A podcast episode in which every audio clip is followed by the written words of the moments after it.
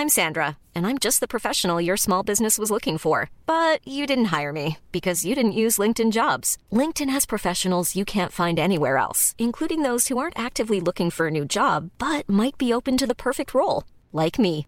In a given month, over 70% of LinkedIn users don't visit other leading job sites. So if you're not looking on LinkedIn, you'll miss out on great candidates like Sandra. Start hiring professionals like a professional. Post your free job on linkedin.com/people slash today.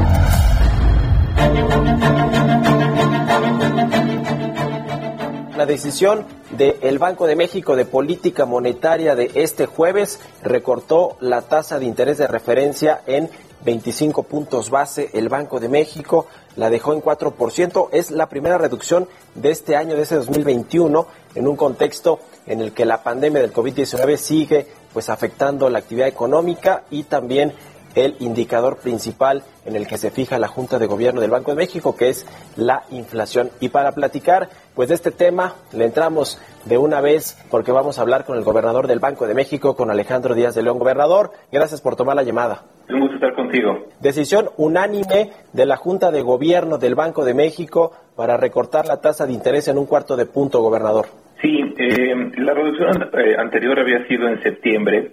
En la decisión de noviembre y de diciembre habíamos decidido eh, hacer una eh, pausa para identificar si eh, la inflación eh, y sus determinantes daban lugar a pues que la inflación fuera reduciéndose y convergiendo a la meta del 3%.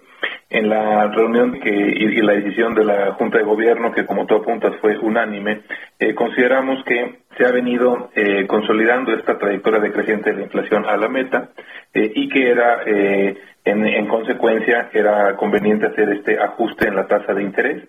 Eh, que ya eh, pues acumula una reducción significativa del punto máximo que había alcanzado en agosto del 2019, un nivel de 8.25%, a su nivel actual de 4%.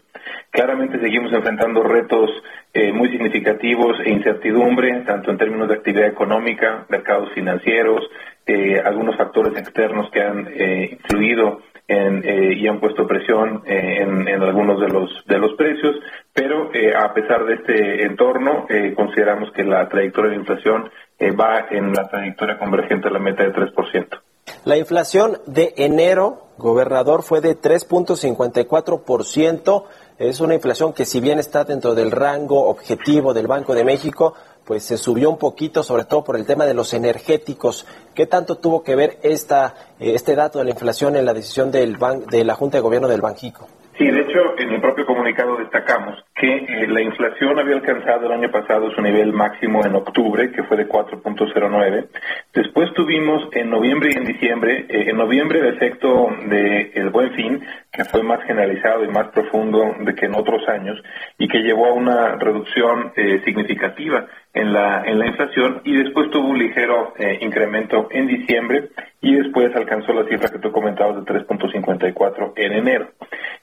Tiene, tiene bastante volatilidad porque muchos de los choques que han estado afectando a la economía eh, derivados de la pandemia, pues han tenido, por ejemplo, presiones al alza en, los, eh, en las mercancías alimenticias, han tenido una presión a la baja, una tendencia a la baja en muchos de los servicios. Los servicios, eh, de hecho, en, diciembre tuvieron una variación anual menor a 2% y de 2.13 en enero de este año. Así que estamos viendo una recomposición de precios, donde hay actividad y donde hay demanda, alguna presión al alza y donde no se puede prestar los servicios o la gente no tiene la confianza para demandarlos, una desaceleración. El reto que enfrentamos es que esto se haga con orden eh, y que en términos generales la inflación eh, continúe eh, acercándose al 3%.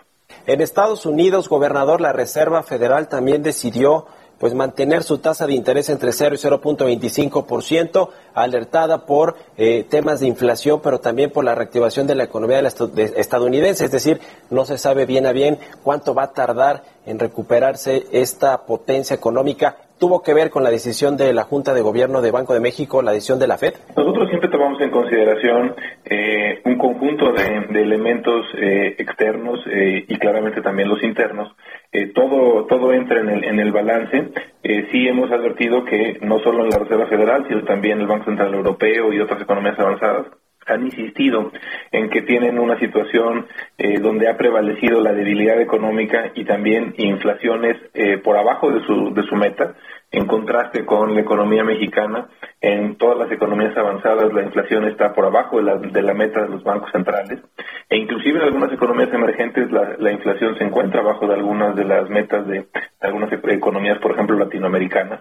No ha sido el caso de México. En el caso de México, el año pasado tuvimos eh, ciertas presiones al alza, sobre todo en las mercancías alimenticias, y también el ajuste cambiario, si bien tuvo y ha tenido una apreciación, especialmente en los últimos meses, sí, sí dio lugar a una presión en algunos de los, de los precios. ¿Cómo está el sistema financiero, eh, gobernador? El Banco de México hace estos reportes de estabilidad financiera y para diciembre, bueno, pues eh, estaba relativamente bien, aunque alertaron también que los riesgos para este sector eh, eh financiero podrían intensificarse en el 2021. Eh, ¿Está saludable el sistema financiero? ¿Qué tantos riesgos hay eventualmente por aumentos en la cartera vencida, índices de capitalización? ¿Qué ven en el horizonte en este 2021? Cuando tenemos, eh, como en el año pasado, una contracción económica eh, a tasa anual mayor de 8%, eh, pues claramente siempre es una preocupación que eh, la cartera de la banca se mantenga al corriente,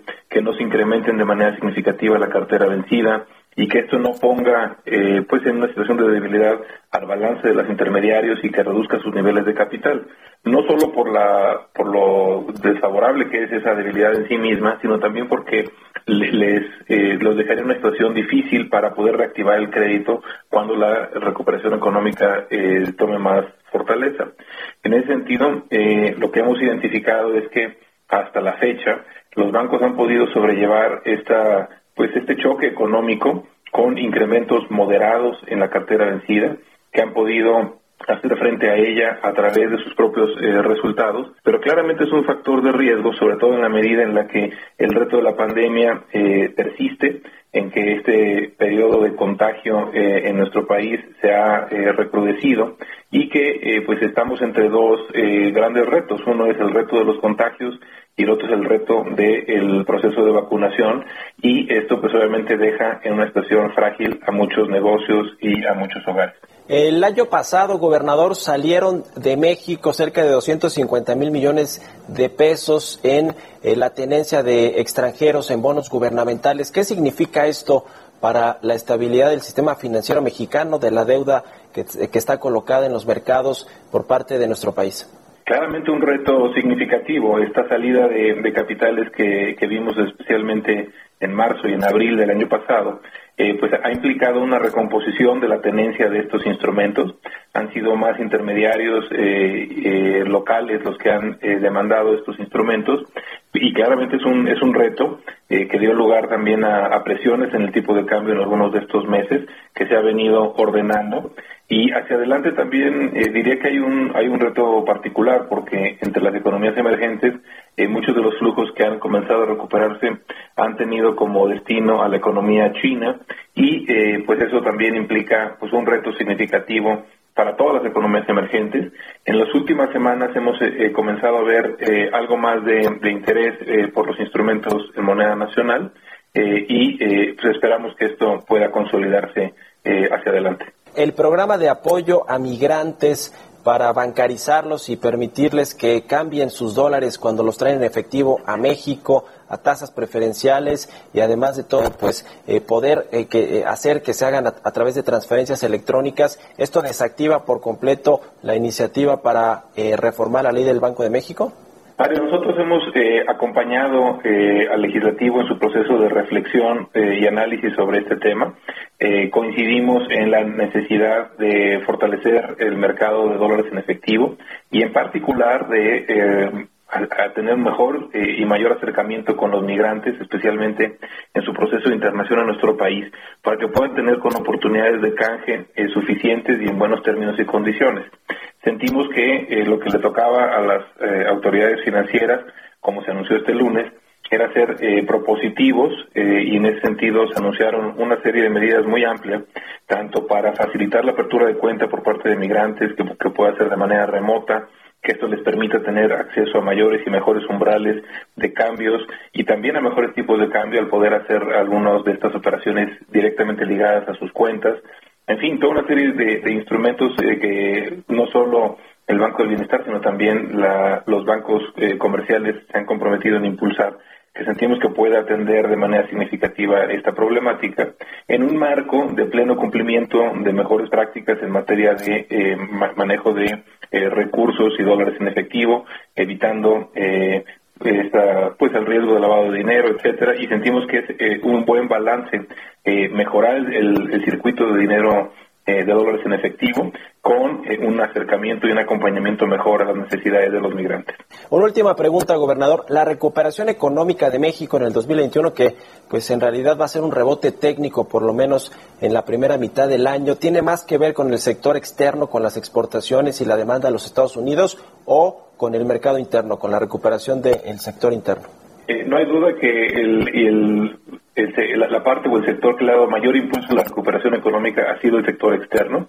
Eh, las exportaciones y las exportaciones manufactureras han tenido una recuperación significativa eh, a pesar de lo pronunciado de la contracción en los meses iniciales. Algunos otros elementos más de carácter interno y como es propio en los servicios, pues están con una afectación mucho más persistente y mucho más significativa. Así que Estaremos revisando en, unas cuantas semanas nuestros eh, pronósticos de crecimiento cuando demos a conocer nuestro informe eh, trimestral, eh, la versión más reciente. estamos afinando los números, pero sí, sí, coincido en que es una recuperación pues un poco inercial, liderada por la demanda externa y con una mayor atonía en los elementos internos y especialmente en los servicios. Muchas gracias, gobernador del Banco de México, Alejandro Díaz de León, por haber tomado la entrevista. Y... Siempre un gusto, Mario. Hasta luego. El gobernador del Banco Central de México con pues este anuncio de política monetaria, pues baja la tasa 0.25%. Vamos a otra cosa.